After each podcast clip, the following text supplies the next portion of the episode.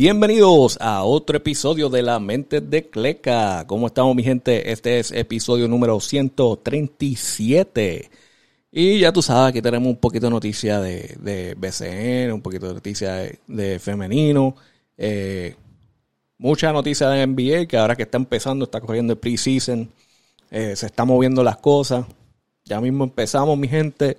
Yo estoy viendo los preseason games más o menos. No, no estoy tan interesado en eso porque esos son los precios mayormente para la gente ir poniéndose al día y, los que están buscando contratos. So, hay dos o tres ahí que uno está mirando, pero aparte de eso, hasta que no empiece full no, no lo veo mucho. Pero si estoy pendiente de las noticias, estoy pendiente de las movidas. Y con eso, pero nada, vamos a empezar primero que nada, vamos a felicitar a las gigantes de Carolina, la femenino, que volvieron, ganaron, son campeonas, le ganaron a los atenienses. Carolina está gozando, ganó masculino y femenino en la misma temporada. Eh, se están luciendo, se están luciendo. Ya están haciendo que la gente se quiera mudar para Carolina. Están ahí. están ahí, están ganando, están gozando. Va súper bien. Eh, felicidades, campeonas 2023. Vamos a ver si lo vuelven a hacer el año que viene. Vamos a ver. A ver si se hacen movida ahí para las cangrejeras también. Vamos, vamos a competir también. ¿Qué pasa? Este, pero nada. Eh, moviéndonos adelante, ¿verdad? Vamos a ir con las noticias de NBA. Una noticia bien, boba, pero técnicamente hace sentido. Es como que eh, Utah Jazz eh, estaba vendiendo esta camisa ah, con el logo del Jumpman de Michael Jordan, obviamente. Él, auspicia a varios equipos y pues estaban vendiendo la camisa normal con el Jumpman logo.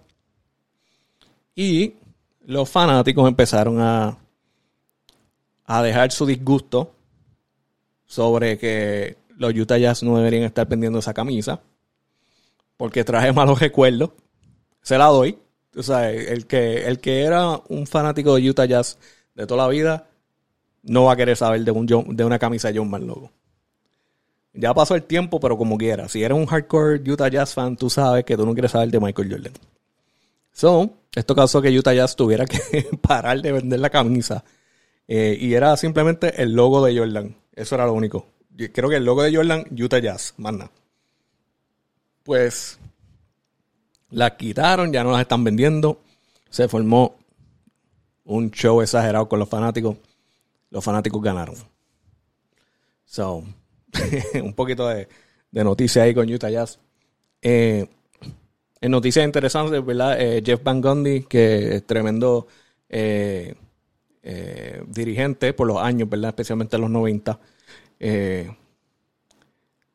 estaba varios años bien largos con ESPN narrando los juegos, especialmente al lado de, de Mark Jackson. Hace poco fueron dejados libres de ESPN con los, los megacortes que hicieron de ESPN.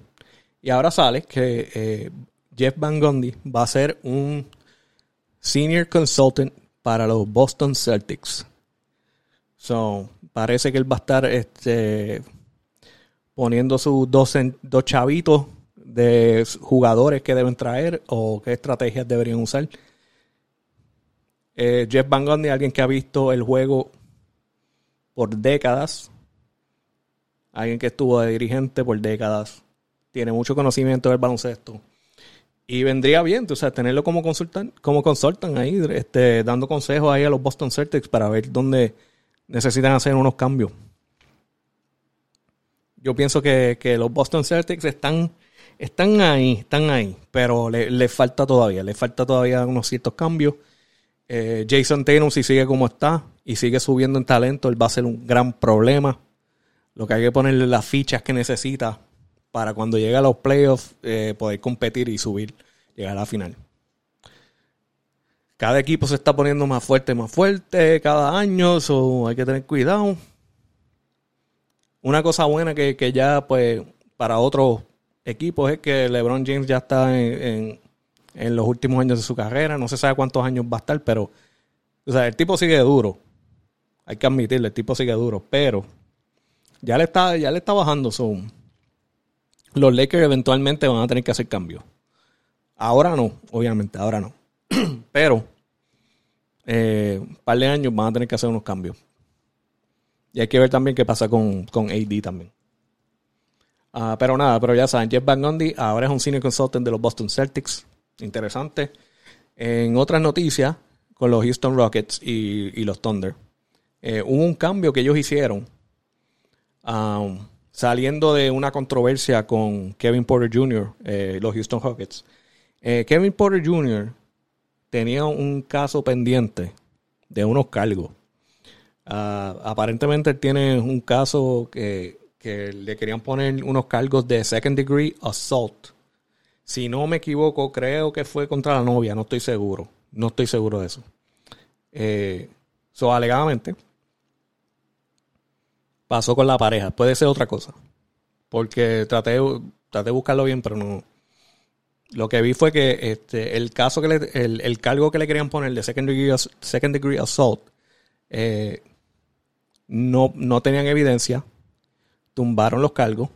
So, técnicamente ya en esa parte, legalmente, eh, Kevin Porter Jr. está bien.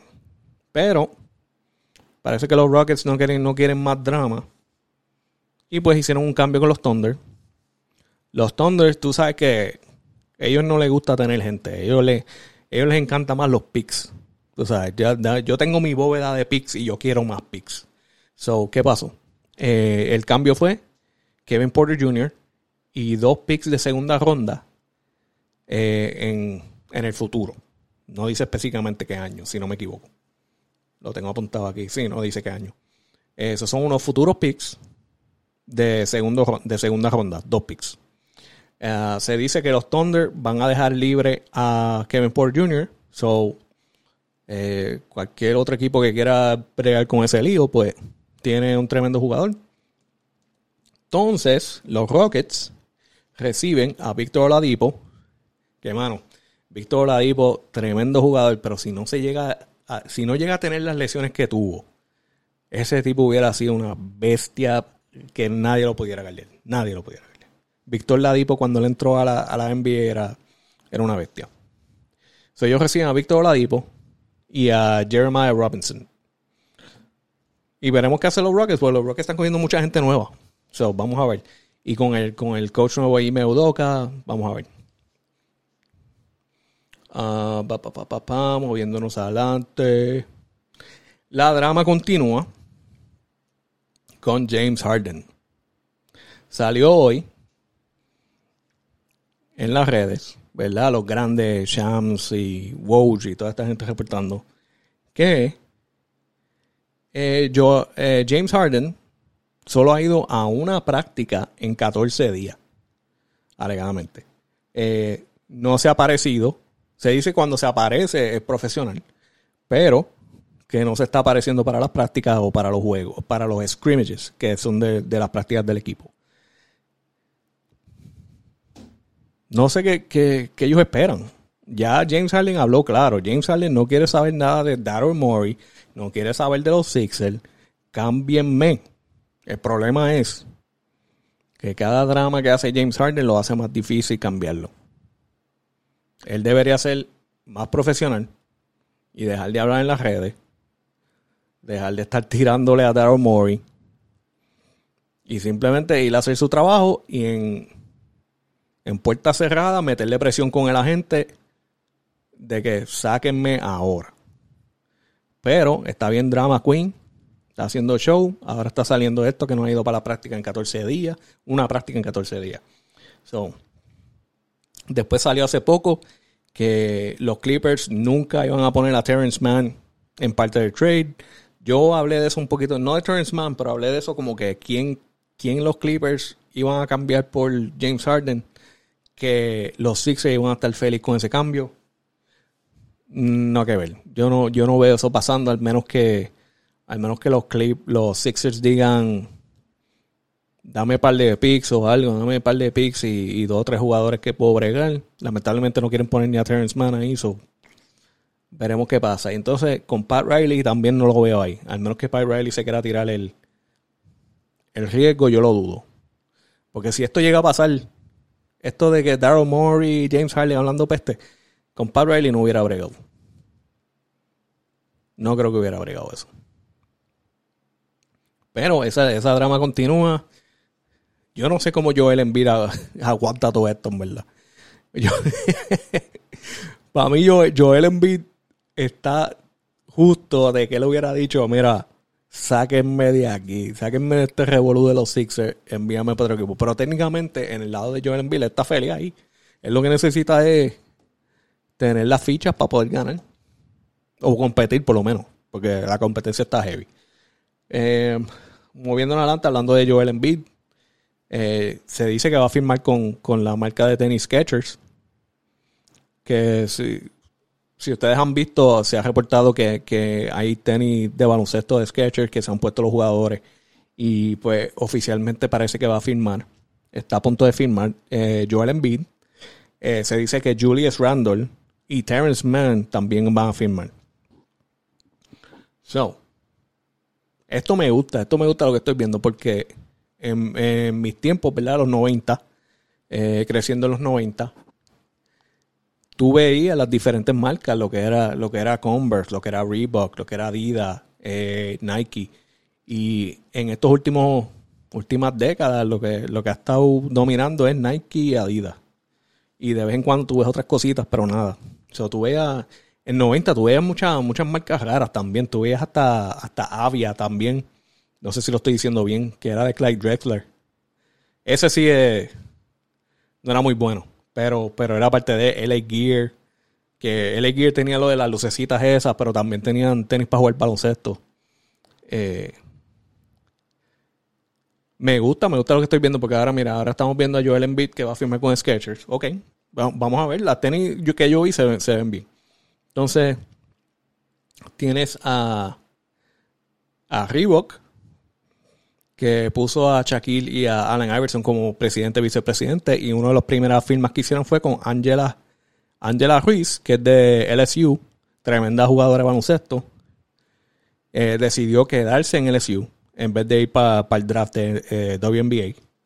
Y ella acaba de firmar con Reebok. Y ya Reebok tiene, si no me equivoco, tenían o tienen a Cardi B, tienen a, a Anuel. So, están están moviéndose. Ahora vienen los jugadores de para A ver, yo lo que quiero ver es las tenis, mano. Tienen que sacar tenis bonitas. Tienen que sacar tenis que, valga, valga la pena. Como, porque Reebok antes, antes le metían. Antes le metían. Después se, dejaron caer. Um, otro más, ¿verdad? Kyrie se fue de Nike, firmó con Anta. Anta, Anta hace buenas tenis. Anta es, yo no, no sé si es de China o japonés, no me, no me acuerdo cuál era, pero Anta, Anta firmó a Kyrie Irving. Vamos a ver con, con las tenis que él sale ahora, porque ha salido, ha salido este, como que samples y cosas así, pero verla oficial, oficial. Eh, tenemos que verlo. Eh, otra más, el, el Austin Reeves, también él firmó con otra compañía. Ah, se me olvida cuál era, pero también él firmó con otra compañía afuera. Ya no cuento a Converse porque Converse es parte de Nike ahora. So, Draymond Green está firmado con Converse, pero eh, eh, eso no es, eso no es otra, otra marca ya. Es, parte de Nike, so, en verdad es la misma cosa. So, me gusta lo que estoy viendo. A ver si tenemos otro otra otra década más de, de como que diferentes tenis, diferentes tecnologías viniendo de diferentes lugares. So, está, está chulo, está chulo, me gusta. Me gusta. Entonces, otra parte de los rumores que está pasando ahora, el gran Clay Thompson. Se dice que Clay Thompson alegadamente está en negociaciones con los Warriors y él está buscando un contrato max y los Warriors y Clay Thompson no han podido acordar. Yo no pienso que vamos a ver a Clay Thompson en otro equipo. Yo pienso que van a poder van a poder firmarlo. Obviamente tienen que bregar con el negocio, tienen que poner en las redes como que, hey, me puedo ir si no, si no acuerdan conmigo, pero yo lo dudo. Yo lo dudo que tú veas a, a Clay Thompson en otro equipo hasta que llegue ese momento de hacer un rebuild de verdad. Que no está muy lejos, para ser honesto. Eh, un rebuild de los Warriors no está muy lejos. Eh, todo depende de las movidas que ellos hacen de jugadores. Si pueden por lo menos tener una buena rotación de jugadores nuevos entrando en lo que se van preparando, ¿verdad? Para ese tiempo del el combo de, de Curry, Clay Thompson, Draymond. Ya se están poniendo viejitos, ya, ya llevan tiempo. Todavía le queda, pero eventualmente eh, los Warriors van a tener que tomar una decisión por negocio de que, mira, si queremos ser competitivos, tenemos que cambiar el core. Obviamente, Curry va a ser de los últimos si se va. Si es que se va, porque ese Curry tú lo tienes que dejar ahí hasta que él decida retirarse. Eh, pero yo creo que todavía es muy temprano para ver a Clay Thompson en, otro equipo jugando. Ellos van a quedar en un acuerdo eventualmente. Lo que pasa es que obviamente hay que dejarlos negociar, hacer lo que tienen que hacer, hacer el show. Pero eventualmente esa, gente se va a quedar solo. No, no, se van a quedar ahí. No creo que vayan a hacer cambios. Si, si Clay se va, las cosas se van a poner feo. En términos de, negocio y de, lealtad y esas cosas. Pero eso es lo que tengo ahí hasta ahora de, de NBA. Eh, BCN no tengo mucho, bien poquito.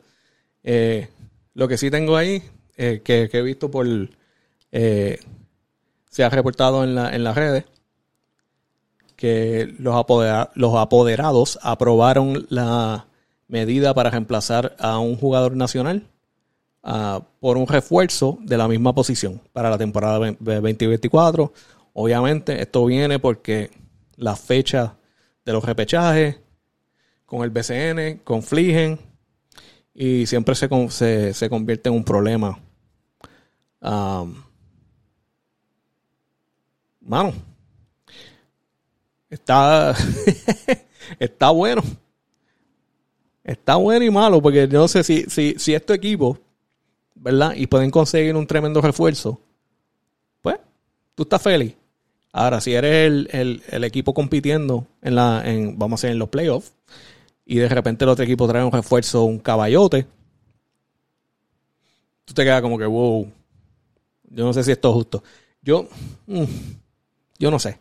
Yo creo que, yo creo que se debe permitir nada más en, temporada regular. Una vez llegan a, a postemporada, o estás con el equipo o no estás con el equipo. Pero yo digo, a mitad de, de postemporada, tú no puedes cambiar de jugador. No, debe, no deberías poder cambiar de jugador.